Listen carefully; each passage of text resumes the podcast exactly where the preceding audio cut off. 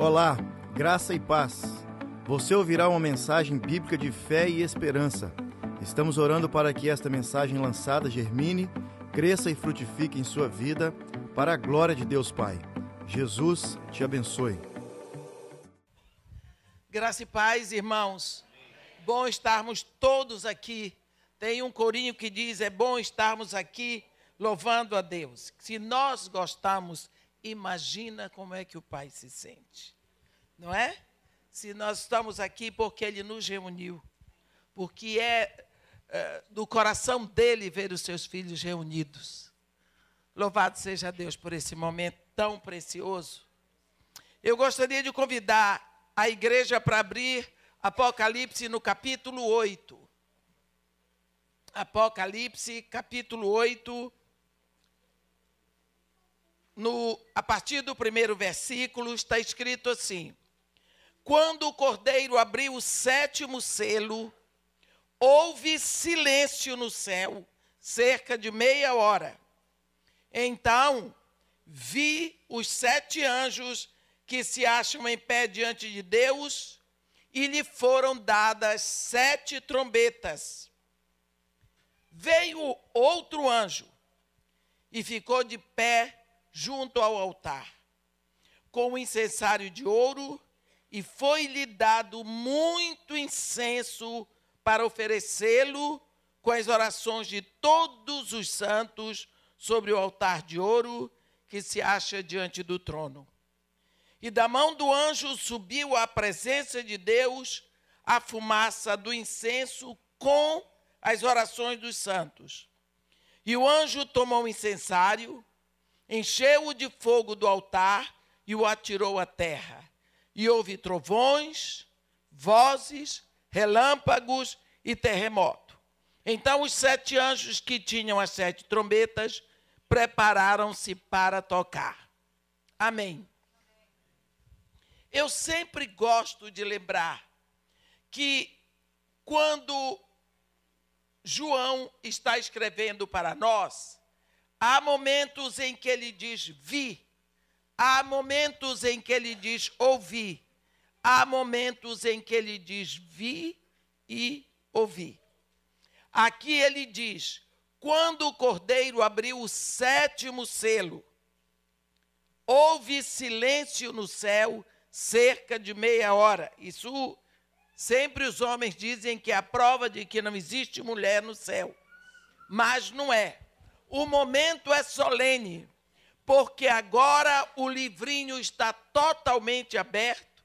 Esse livro que vai descer para a terra no capítulo 10, agora está totalmente aberto na mão do Cordeiro.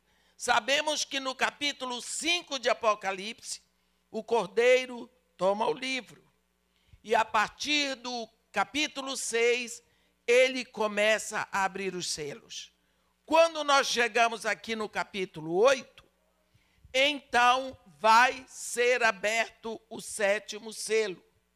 E quando ele abre, tem silêncio, porque vai começar uma cena agora totalmente nova, abrindo o sétimo selo, ao preparo para começarem a tocar as trombetas. Então, João diz que viu sete anjos em pé diante de Deus. A coisa é séria e é muito pronta para nós. Esses sete anjos estão na presença de Deus. Nós vemos um momento muito solene. Então, foram dadas sete trombetas, uma trombeta para cada anjo. Sete anjos na presença de Deus, com a sua trombeta, prontos para tocar. Entra um outro anjo. Esse anjo não vai tocar trombeta. Ele vem com um outro ministério. Ele ficou de pé junto ao altar com um incensário de ouro a Bíblia diz que foi-lhe dado muito incenso para oferecê-lo com as orações de todos os santos sobre o altar de ouro que se acha diante do trono. E da mão do anjo subiu à presença de Deus a fumaça do incenso com as orações dos santos. Aqui eu gostaria de chamar a atenção, primeiro, quem são esses santos? Não existe em nenhum lugar na Bíblia um momento que nos dê autoridade de achar que santos são aqueles que morreram e depois de mortos eles fazem milagres, uma coisa que não fizeram em vida. Se eu tivesse morta, pudesse fazer milagre, a primeira coisa que eu fazia era ressuscitar. Se nós vamos ver que a Bíblia nos assegura que santos são aqueles que estão no processo de santificação, e isso só é possível com a presença do Espírito Santo na nossa vida. Quando nós olhamos só um exemplo, quando Paulo escreve a carta para os Efésios, ele diz: Paulo, apóstolo de Jesus Cristo por vontade de Deus, aos santos que vivem em Éfeso e fiéis em Cristo Jesus. Então, Paulo escreve essa carta não é para todos os efésios, para toda a população de Éfeso. Não era para as prostitutas cultuais da deusa Diana, mas era a carta era só para os santos. E aqueles santos estavam todos assentados que nem assentados como os santos que estão aqui. E eles todos ouviram a carta que foi direcionada para eles. E eles estavam todos vivos, ouvindo o que Paulo estava dizendo. E nós lembramos que na carta aos Efésios, Paulo ora por eles, não para que Deus dê a eles alguma coisa nova, mas para que Paulo abra os olhos deles, para que eles possam ver o que eles já têm. E ali, Paulo aconselha aqueles santos a respeito aos maridos santos, às esposas santos, aos filhos santos, aos jovens, às crianças e até mesmo aos servos. Então, essas orações que estão aqui perfumando o trono de Deus são as orações dos santos. Os santos que estavam em Éfeso, ouvindo a carta, eles estavam vivos, ninguém tinha feito milagre. Então, todos nós somos santos, não prontos, porque nós estamos num processo. Do momento em que você rende a sua vida a Jesus Cristo, Jesus Cristo lhe leva ao Pai. E o Pai lhe carimba. Ele dá o seu espírito, e esse espírito vai trabalhar em você para fazer de você um filho de Deus igualzinho a Jesus.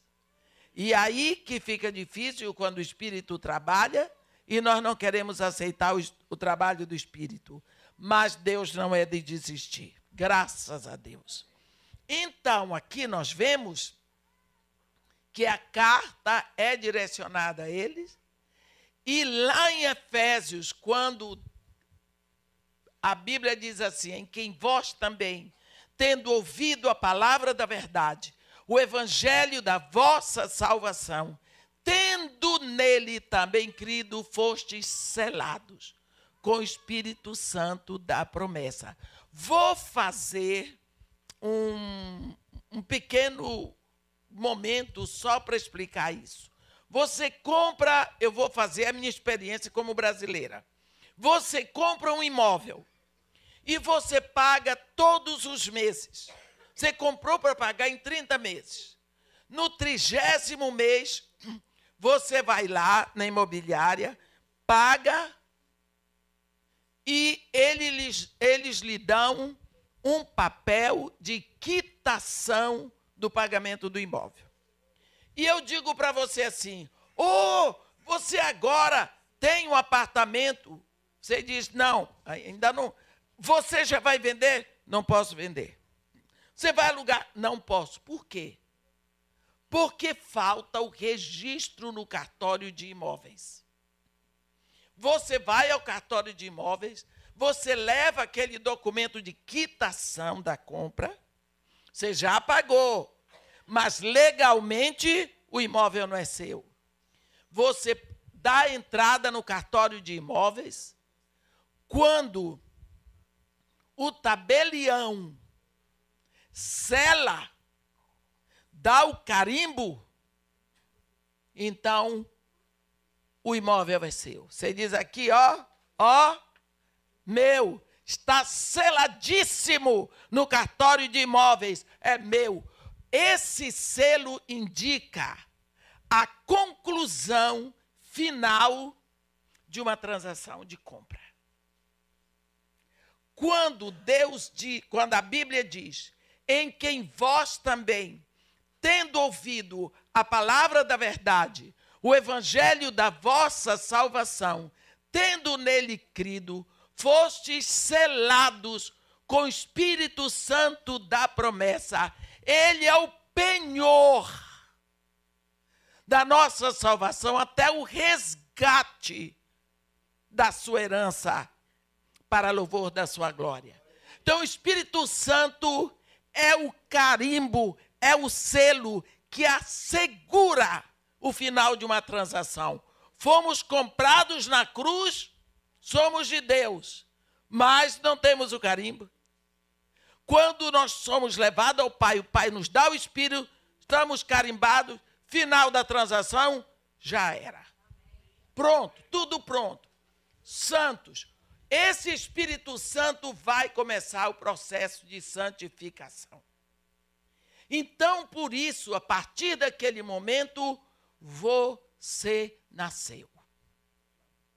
É? Eu estou vendo um casal aqui, e se eles tiverem um filho de 15 anos, que eu sei que não tem mais, e esse bebezinho é herdeiro tanto quanto o de 15 anos, porque é filho. Mas, logicamente, que não tem a maturidade do de 15 anos.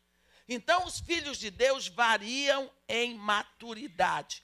Maturação e aprendizagem caminham juntos, diz a pedagogia. Mas nós precisamos saber de uma coisa: a partir deste momento, a sua oração sobe para perfumar o trono do seu pai. Quer perfumar o trono do seu pai? Ore. Porque esta oração fica ali pronta para, junto com o incenso do céu, perfumar o trono de Deus. Só, preste atenção, só a oração dos santos perfuma o trono de Deus. Vou ler aqui de novo, porque nós vamos ver um outro tipo de oração. Veio outro anjo e ficou em pé, junto ao altar, com incensário de ouro, e foi-lhe dado muito incenso para oferecê-lo com as orações de todos os santos sobre o altar de ouro que se acha diante do trono. Você viu que é VIP? Você viu aonde vai sua oração? Ela é oferecida diante do altar de ouro para perfumar o trono de Deus. Você sabe o que está acontecendo com a sua oração quando você ora na terra? Você tem noção disso? A Bíblia diz que da mão do anjo subiu a presença de Deus a fumaça do incenso com as orações de, dos santos.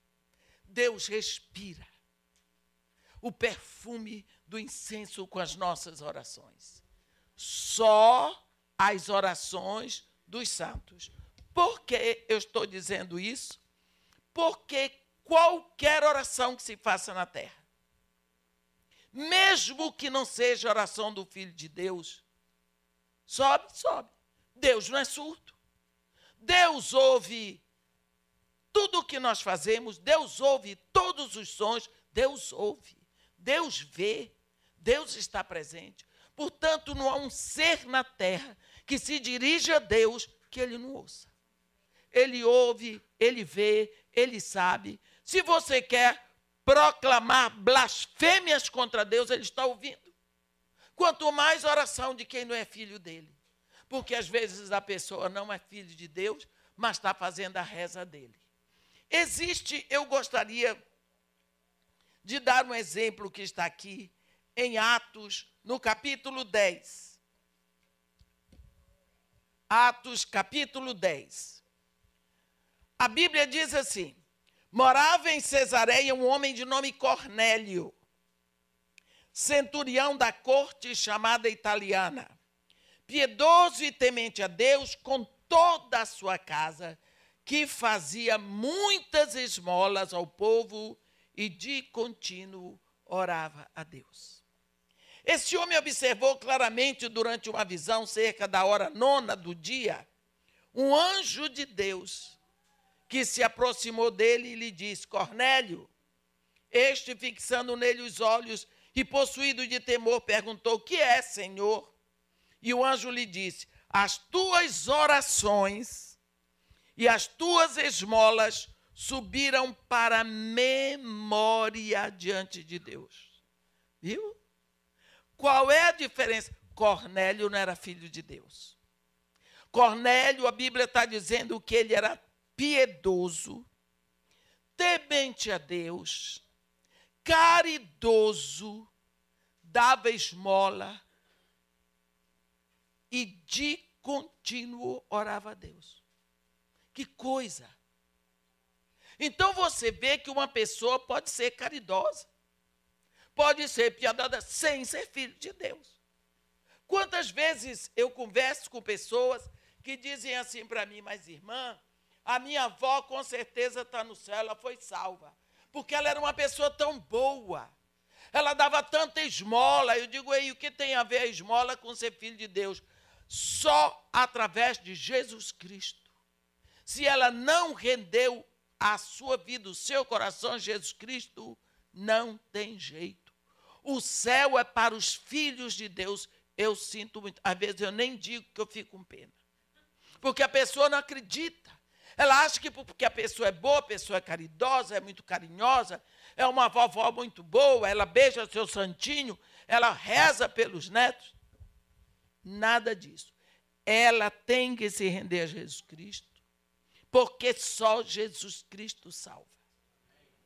Mas, olhe bem, Cornélio não era um filho de Deus. Então a oração dele não perfumava o trono de Deus, mas subia para a memória. Por quê? Porque na hora que ele estava fazendo a oração dele, ele estava falando com Deus. E Deus não é surdo, porque Deus que tem ouvido e não ouve, é ídolo. Este, esta palavra aqui, de contínuo orava a Deus. Você sabe que é uma pessoa de contínuo orando a Deus? É uma pessoa que está assim na porta, ó. Ele batia, ele batia na porta o tempo todo. E foi Jesus Cristo diz: batei e a porta se vos abrirá. Não é? Então esse homem de contínuo orava. Pensa um homem que não é filho de Deus e todos os dias, e de vez em quando, ele está orando, orando, orando. A oração dele sobe para a memória. Ele vai ser lembrado. Aí, quando foi um dia, Deus disse: Vou tomar providência contra esse homem. Ele não para de me procurar. Ele de contínuo fala comigo. Ele não esquece de mim. Ele tira do que é dele para dar, estende a mão para o pobre. E ele me procura. Ele me procura. E foi Deus que disse: Buscar-me-ás, e eu serei achado de ti, se me buscares de todo o teu coração. Aí Deus chamou um anjo. Deus chamou um anjo que mandou falar com Cornélio o anjo disse para ele: As tuas orações e as tuas esmolas subiram para memória diante de Deus. Então Deus, aqui parafraseando, mandou a solução para ti. A solução é a seguinte: manda agora mensageiros a Jope e manda chamar Simão, que tem por sobrenome Pedro. Ele está hospedado com Simão Cortidor, cuja residência está situada à beira-mar. E o anjo foi embora. Deu o nome do apóstolo, deu o endereço onde ele estava e deu a ordem. O anjo foi embora, fez a parte dele. Não ficou batendo papo. Cornélio, a Bíblia diz, logo que se retirou o anjo, que lhe falava, chamou dois dos seus domésticos e um soldado piedoso dos que estavam a seu serviço. E mandou chamar Pedro. Porque as coisas são feitas assim. Por que, que o anjo não pregou o evangelho para Cornélio? Porque anjo não prega o evangelho. Quem prega o evangelho somos nós. O evangelho ficou ao nosso encargo. Nós, os filhos de Deus. Anjo não vai pregar o evangelho. O Espírito Santo não vai pregar o evangelho. Jesus não vai descer para pregar o evangelho de novo. Somos nós. Esse é o nosso encargo. Só esse. Já recebemos tudo. Agora vamos anunciar. Então, Cornélio manda chamar. E a mesma hora, o Espírito Santo dá uma visão para Pedro. Quando os homens de Cornélio chegam lá onde Pedro estava, Pedro os convidou a entrar e eles ficaram ali. No outro dia eles vão para Cesareia. E quando eles chegam lá, então Cornélio conta para Pedro o que aconteceu. E ele diz: Faz hoje quatro dias que por volta desta hora ele vai contar o que aconteceu. E no versículo 33 ele diz: Portanto, sem demora mandei chamar-te, e fizeste bem em vir. Agora, pois, estamos todos aqui na presença de Deus, prontos para ouvir tudo o que te foi ordenado por parte do Senhor. Pedro, então, começa a pregar Jesus. E pregou, e pregou. No versículo 44, você vai ver que o Espírito Santo disse: agora chega. E a Bíblia diz ainda: Pedro falava estas coisas quando caiu o Espírito Santo sobre todos os que ouviam a palavra. E coisa boa. Não apenas, não apenas Cornélio e sua família, mas todos os amigos, todos que estavam ali, ficaram cheios do Espírito Santo, passaram a ser filhos de Deus. Agora, a próxima oração de Cornélio já sobe como perfume. Já sobe para perfumar. Aquela oração dele que subia só para memorial, agora vai perfumar diante do trono de Deus, que agora ele é filho. A família dele é toda de filhos de Deus, os seus amigos são filhos de Deus.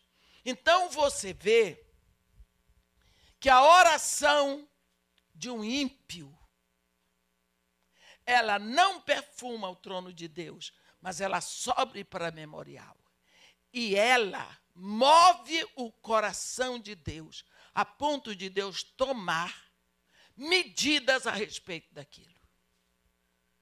Deus, de tanto ser procurado, ele toma providências você vê que a oração de um ímpio moveu os céus. Deus mandou um anjo para mandar chamar Pedro para vir para a casa de Cornélio. Olha que movimento aconteceu, céus e terra, pela oração de um ímpio. O que não vai acontecer com a sua oração, meu irmão? Cornélio não era filho de Deus a oração dele fez esse rebuliço tudo, quanto mais a sua. Então, se a sua casa não está conhecendo a salvação, não é culpa de Deus. Se ele fez isso por um ímpio, quanto mais ele fará por você que é filho. Precisa orar. Pelo menos lembre, Quando você botar a mão assim para cima e dizer: Senhor Deus, meu Pai, ser glorificado em todo o universo. Abençoa minha casa, minha família. Abençoa este país, abençoa meus irmãos. Isso tudo está perfumando o trono do seu Pai lá nos céus. Pense que Deus não precisa disso, mas é você que está perfumando. Não é? É você que está perfumando. Pense que a sua, oração serve como perfume pelo simples fato de você ser filho de Deus. Eu tenho mais um exemplo para dar, que está aqui mesmo em Atos, no capítulo 16. Tem um momento tão interessante aqui, quando é, Lucas está escrevendo, porque Atos é uma carta que Lucas escreve para o seu discípulo Teófilo. E ele está contando tudo o que aconteceu. Ele estava na turma de Paulo. Lucas é conhecido como médico amado. Paulinho de Tarso, graças a Deus, tinha um médico que andava com ele para ajudar nas necessidades, né? Dele. A Bíblia diz assim, Lucas contando, e percorrendo no versículo 6 de Atos 16, e percorrendo a região frígio-gálata, tendo sido impedidos pelo Espírito Santo de pregar a palavra na Ásia. Guarde essa. O Espírito Santo está impedindo a turma de pregar a palavra na Ásia. Será que a Ásia não precisava? O Espírito Santo diz: para cá não vão, não. Aí defrontando Mísia, tentavam ir para Bitínia, mas o Espírito de Jesus Cristo não o permitiu. Que negócio! Todo mundo contra o movimento dos apóstolos. Vai para cá, o Espírito Santo diz não. Vai para lá, o Espírito Santo diz não. Eles ficaram ali. Alguma vez você já ficou na sua vida sabendo que tem que prosseguir e você não sabe a direção? Você não sabe o que fazer? Você não sabe para onde ir? Olhe, quando isso acontece comigo, eu me conforto que isso aqui aconteceu com Paulinho de Tarso. Então pode acontecer comigo. Mas eu fico lá. A gente não pode desistir. E tendo contornado Mísia, desceram a Troade. À noite, sobreveio a Paulo uma visão na qual um varão macedônio estava em pé e lhe rogava, dizendo: Passa na Macedônia e ajuda-nos. Viu? Aparece um anjo.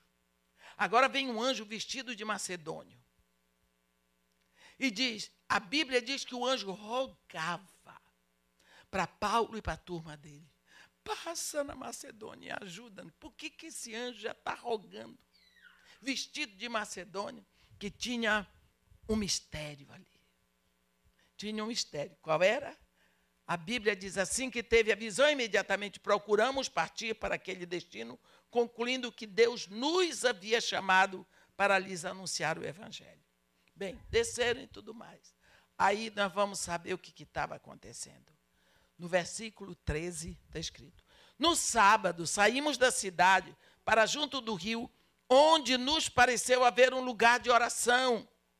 E assentando-nos, falamos às mulheres que para ali tinham concorrido. Eu gosto de ser mulher, mas nessa hora eu me sinto o máximo. A mulherada estava orando. Mulher, quando começa, ela começa e ela não está pronta para desistir. A mulherada orava, orava, orava. E o anjo disse: Eu tenho que achar. O Espírito Santo vai lá chama o povo, porque senão, olha elas aí, a mulherada orava. Eu acho isso tão bom. Eu acho isso tão bom. Tinha uma turma de mulheres ali. E as mulheres abriram o coração. Paulo pregou Jesus Cristo e a mulherada abriu o coração e ali mesmo eles já foram batizados. Vai nascer a primeira igreja na Europa por causa de uma turma de mulheres liderada por uma sacoleira, Lídia, vendedora de púrpura da cidade de Tiátira. Ela comprava púrpura em Tiátira e ela vendia em Filipos. E ela já veio abrindo a casa dela. Ela diz para Paulo: a Bíblia diz: certa mulher chamada Lídia, da cidade de Tiátira, vendedora de púrpura, temente a Deus, nos escutava. O Senhor lhe abriu o coração para atender as coisas que Paulo dizia. Depois de ser batizada, ela e toda a sua casa nos rogou, dizendo: Se julgaste que eu sou fiel ao Senhor, entrai em minha casa e ficai ali. E nos constrangeu a isso. Nasce a igreja de Filipos. A igreja que deu suporte ao ministério de Paulo. Então você vê essa mulherada que orava aqui, elas não eram santas, porque elas ainda não eram filhas de Deus. Mas a oração delas, ó, subia como memorial e Deus tomou providência na direção dela. Então, quando você vê alguém rezando, rezando, rezando não critique. Porque Deus vai tomar providência. Deus é que toma que aquelas pessoas estão falando com Deus. Deus sabe da intenção do coração. Então nós vemos que a nossa oração, a oração de filhos, ela perfuma o trono de Deus. Mas oração daquele que não é filho, ela sobe para memorial. Quando nós vemos todas essas coisas, nós vemos quando Deus fala ali em Malaquias, no capítulo 3. E aqueles que temiam o Senhor falavam uns aos outros. E o Senhor atentava e ouvia. Havia um memorial escrito diante dele para os que temem ao Senhor e para os que se lembram do seu nome. Eles serão para mim particular tesouro naquele dia que prepararei. Poupa-los-ei, como um pai poupa o filho que ama, que o serve. Então vereis outra vez a diferença entre o justo e o perverso, a diferença entre o que serve a Deus e o que não o serve. Então nós vemos que Deus tem memoriais. Deus toma providências para pessoas a respeito de como o coração da pessoa se move para ele. Porém, salvação só em Jesus Cristo. Quantas vezes eu já ouvi pessoas dizerem: Ah, todos os caminhos levam a Deus. Certinho. Todos os caminhos levam a Deus para julgamento. Todo mundo um dia vai passar diante do trono branco para julgamento. Mas o único caminho que leva a Deus como Pai é Jesus. Mas todos os outros levam a Deus. Nós temos um momento no capítulo 16 de Gênesis é, sobre aquela escrava de Sara, Hagar. Ela foge da casa de Sara, porque assim que ela se viu grávida de Ismael, ela se sentiu mais importante do que Sara. Ela tinha dentro do ventre o, o sonho do patrão, ela tinha no ventre o herdeiro do trono semita. Ela se achou assim, a barriga de ouro. Então se sentiu mais importante do que a patroa e não deu certo. A Bíblia diz em, em Provérbios: se mimas o teu servo, ele quererá ser teu filho. Lá no norte a gente diz: se você der o pé, ele quer a mão. Mas Deus, ela foge. Para onde? Ela não conhecia o deserto de Beceba. Ela está grávida. Então, de uma hora para outra, você encontra aquela mulher, mas ela parou perto de um poço, ela não era tão boba. Ela pensou: estou no deserto, preciso de água. Parou perto de um poço no caminho de Sur, a Bíblia diz. Ficou lá, grávida, malcriada, rebelde. estava lá, quando Deus fala com ela, e depois que Deus deixa bem claro para ela: olha, volta para a tua serva, para a tua senhora, humilha-te sob a sua mão, porque tu concebeste, Regar, tu darás a luz a um filho. O seu nome será Ismael, porque Deus te acudiu no teu sofrimento. Ele será entre os homens, como um jumento selvagem. A mão dele será contra todos, a mão de todos contra ele, e ele habitará fronteiro a todos os seus irmãos. Ela ouviu aquilo tudo e disse para ele: Tu és Deus que vê. Porque eu olhei aqui, nesse deserto, para o Deus que me vê. Por isso que o nome daquele lugar se chamou, do poço se chamou Beer Roy e está entre Cádiz e Bereia, a Bíblia diz assim. Nós vemos aqui um momento em que Deus está falando com uma escrava rebelde não tinha nada a ver com a descendência de Abraão. Porque Deus tinha falado: por Isaac será chamada a tua descendência. Então ali não tinha nada a ver com a descendência de Abraão. Aquela escrava era rebelde, era malagradecida, braba, devia ter muita ferida interior. Não vou entrar nesse caso. Mas Deus fala com ela. E Deus a aconselha a voltar, porque Deus tinha um plano para aquele filho dela. E Deus gosta de tudo arrumado. Mas aquela mulher, quando se viu ali, naquela entrevista com Deus, olha que negócio. Olha que coisa. Deus conversando, bah, falando com uma mulher no deserto escrava de Abraão. Eu fico impressionada com isso. Eu gosto disso. No início da minha conversão, tinha inveja dela. Por que, que Deus não fala assim comigo? Depois eu entendi que eu estou muito acima dela, eu tenho o Espírito Santo. Mas naquela época eu não sabia. Tu és Deus que vê. A mulher descobriu. Tu és Deus que vê. Ora, se Deus vê, muito obrigado, pastor. Se Deus vê, Deus ouve.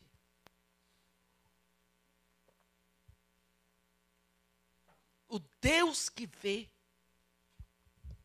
o Deus que vê e que forma um filho no ventre de uma mulher, é também o Deus que ouve o clamor do nosso coração as palavras que dizemos. Ele não quer saber se o nosso português é bonito.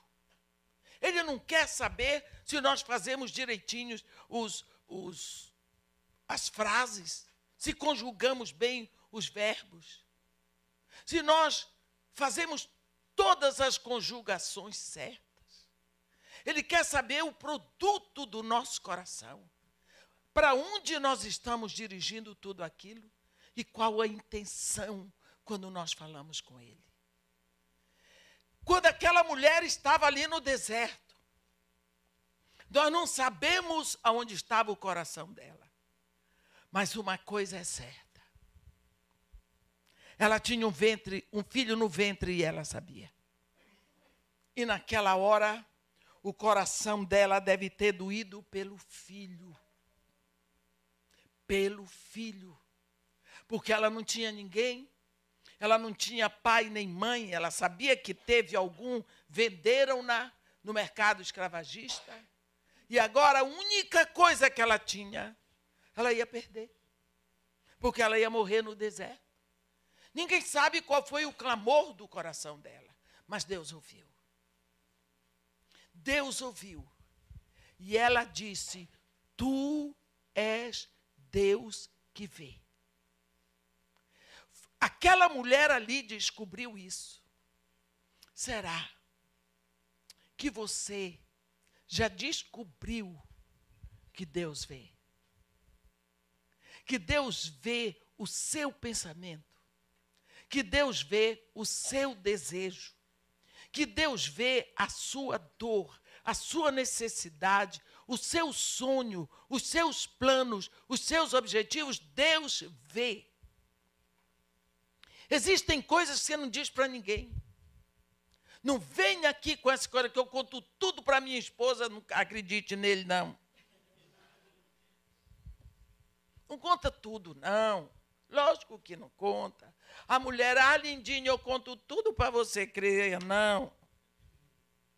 Não conta tudo para Deus, porque às vezes você não sabe traduzir em palavras aquilo que vai no seu coração.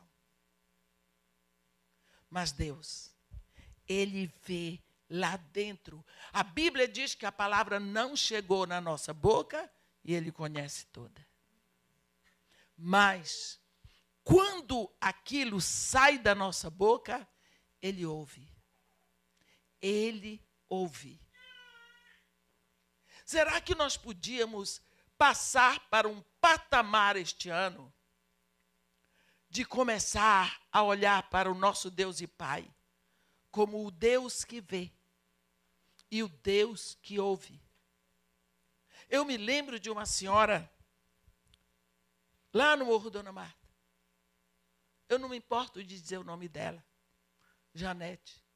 Foi uma das primeiras mulheres convertidas no meu ministério, pelas minhas reuniões de oração. Ela dizia assim para mim: uma mulher que não estudou, uma mulher que trabalhava, em, é, é, que trabalhava assim em qualquer trabalho, morava na favela, uma beleza de mulher. O único defeito que ela tinha, ela era pobre. Se é que pobreza é defeito. Ela disse para mim, aqui ó, irmã de Mé, eu acordo de manhã, de madrugada, e eu danço com Deus. Eu danço. Eu disse, o que é que você dança? Chachado. Eu danço, danço, danço, eu canto, eu canto, eu canto. E depois eu choro, eu ajoelho e choro. E eu oro assim, o quê? Oh, meu Deus! Oh, meu Deus! Oh, meu Senhor Jesus! Olha a oração, olha a simplicidade dessa oração. E saber que o Deus eterno, todo-poderoso, criador dos céus e da terra e de todos os universos visíveis e invisíveis, está ali participando daquele momento de adoração, com dança dentro de um barraco, com canto dentro de um barraco, do clamor de um coração que de tão, de tão compungido já não tem mais palavras para expressar. Não tem o que expressar. Isso é oração. Deus ouve o clamor do seu coração. Deus recebe a intenção de cada coração, mesmo do coração daquele que ainda não conhece seu filho. A pessoa que ainda não é filho de Deus, ele fala com Deus, ele fala com Deus. Deus então vai lhe dar o grande prêmio, porque tu me buscas tanto porque tu me queres tanto e tu não me conheces, vou te apresentar o meu filho e ele vai te trazer a mim. Porque Deus só aceita através de Jesus. Foi isso que ele fez com essas mulheres ali em Filipos, foi isso que Deus fez com Cornélio, é isso que Deus faz, porque esse é o jeito dele ser Deus. Quantas vezes nós nos esquecemos que Deus é que está interessado em nós? Acho tão lindo e tão claro quando Jesus Cristo olha para os seus discípulos e diz: Ei, ei, não é assim não? Não fostes vós que me escolhestes a mim. Pelo contrário, eu vos escolhi a vós. Está vendo? É bem diferente. E vos designei para que vades e des fruto, e o vosso fruto permaneça. Quantas vezes nós achamos que Deus precisa da nossa oração? Não. Nós é que precisamos orar. Nós é que precisamos adorar. Nós precisamos ter a certeza absoluta que a nossa oração agrada o trono de Deus. Quanto mais buscamos. Uma vez um pastor me disse assim: É, irmã, a Bíblia diz, e eu creio, que Deus não faz acepção de pessoas. Mas às vezes, eu creio que ele tem um negocinho a mais com a senhora. Eu disse para ele: Deus nem de longe é assim. Você pode ter dez filhos, você ama os dez filhos, todos eles lhe amam mais, mas tem um entre eles que lhe procura mais, que vai mais visitar, que chama você, que passa a mão no seu cabelo, que deita no seu colo, que conversa, que busca. Esse filho vai saber muito mais de você. Então, se você quiser que Deus tenha essa quedinha a mais, busque. Busque. Porque ele diz: buscar-me-ás. E eu serei achado de ti. Se me buscares de todo o teu coração. O que de tudo eu quero deixar com você hoje. Você é filho. Quando você ora, a sua oração perfuma lá os céus perfuma os céus. Jesus Cristo chega a dizer que há muito mais que a festa no céu, diante dos anjos de Deus, por um pecador que se arrepende na terra. A festa não são os anjos que fazem, porque a festa é diante dos anjos. Então, quem é que faz a festa? É o próprio Deus, por um pecador que se salva. Aqui na terra, o Pai faz festa para os anjos verem, por um pecador que se salva. Dá para você entender uma alegria dessa? Dá para você entender o quanto é importante para Deus que nós vamos a Ele, que falemos, que cheguemos. Quantas vezes você quer ir a Deus? O que é que eu vou dizer? Não precisa. É só dizer, Pai. Pronto, ele já entendeu tudo. Ele já recebeu tudo. Ele já quer tudo, ele quer essa intimidade. Meus irmãos, vou dizer uma coisa para você. Eu peço a Deus como maior coisa deste ano. Eu não quero, na presença de Deus, nem ouro, nem prata, nem muito dinheiro, nem nada, nada, nada. Mas eu quero pedir a vocês, e eu gostaria que você levasse a sério aumente o seu tempo diante de Deus. Fale com Deus. Pense nele. Quando você não quiser falar, você pensa: hum, eu sei que o Senhor está aqui. Crie um momento de segredo com seu Pai do céu. Nem que seja Senhor Jesus, dá um sorriso. Porque ele entende, ele é Deus que vê. Ele é Deus que ouve. Ele é Deus presente. Ele é o Deus que quer você. Repito de novo: a oração de um ímpio, indo como memorial, move os céus, a mão de Deus manda anjo, leva, vai buscar Pedro para vir para o Espírito Santo se derramar sobre a casa daquele homem. Quanto mais a sua. Olha o que Deus não está pronto para fazer na sua casa. Precisamos levar a sério. Nós estamos vivendo os tempos, creio que piores do que os tempos de Noé. Mas do modo como Deus fez com Noé, Ele está pronto para fazer conosco. Abençoar nossa casa, nossa vida, nossa família, nossos negócios abençoar, fazer prosperar, mas primeiro de tudo, Ele quer se alegrar em você. Ele quer estar com você. Ele quer você com ele. Leão não come carne de pastor. Ele quer ovelha. Então, quanto mais próximo você estiver do pastor, mais longe do leão você vai estar. E aquele que ruge como leão, mas não é leão, é Satanás. É o bode. Então, como nós podemos ver tudo o que aprendemos hoje aqui? É que nós já somos filhos de Deus. Não há como nossa oração não perfumar o trono do nosso Pai. É só isso que temos que fazer. Amém? Que Deus nos abençoe e nos guarde. Que faça resplandecer o seu rosto sobre nós e tenha misericórdia de todos nós. Senhor Deus, nosso Pai, nós estamos todos aqui, do modo como Cornélio disse, nós estamos todos aqui, reunidos para receber. Nós, de todo o nosso coração, nos rendemos a Ti mais uma vez te pedindo, ó Pai, que a nossa oração possa perfumar mais e mais o Teu trono. Te pedimos que Tu nos fortaleça pelo Teu Espírito, para que nós possamos verdadeiramente te buscar de todo o nosso coração.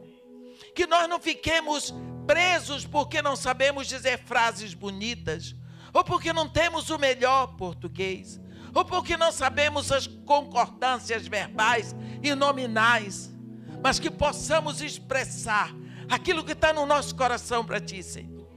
Seja quando estamos pedindo, seja quando estamos agradecendo, seja quando estamos reclamando, é sim, Senhor, abrindo o nosso coração, reclamando das coisas, sim, Senhor, Tu és o nosso Pai. Ensina-nos a ter esse coração sincero, que chega diante de Ti orando a nossa verdade. Cria em nós esse coração que te busca, Senhor. Esse coração que precisa de Ti. Que Tu sejas o nosso porto seguro, o local onde nós derramamos o nosso coração, mesmo o cansaço do dia a dia. Seja o nosso amigo a quem nós possamos contar todas as coisas, porque tu não vais falar de nós para os outros. Foi o Senhor Jesus que disse que nós devemos entrar no nosso quarto, fechar a porta e orar ao nosso Pai em secreto. E o nosso Pai que nos ouve em secreto nos recompensará. Então, Pai, ensina-nos a buscar esse lugar secreto na nossa casa onde nós possamos fazer, falar tudo que vem no nosso coração, onde possamos abrir a nossa alma, onde possamos chorar, onde possamos rir ou até dançar, mas que seja tudo para Ti, que todo o nosso coração se volte para Ti, Senhor. Ser aquele que é de tudo mais importante. Ensina-nos que Tu fez, ensina-nos que Tu ouves Tu és o Deus que vê. Tu és o Deus que ouve. Tu és o Deus que ama. Tu és o Deus que nos quer para ti. E para nos ter para ti, rasgaste o teu filho lá na cruz. Nunca vamos compreender isso, mas te agradecemos. E porque te agradecemos, nós temos uma gratidão tão grande Ensina-nos a ser mais profundos, Senhor, no nosso relacionamento contigo e ser glorificado na nossa vida. Em nome de Jesus. Amém.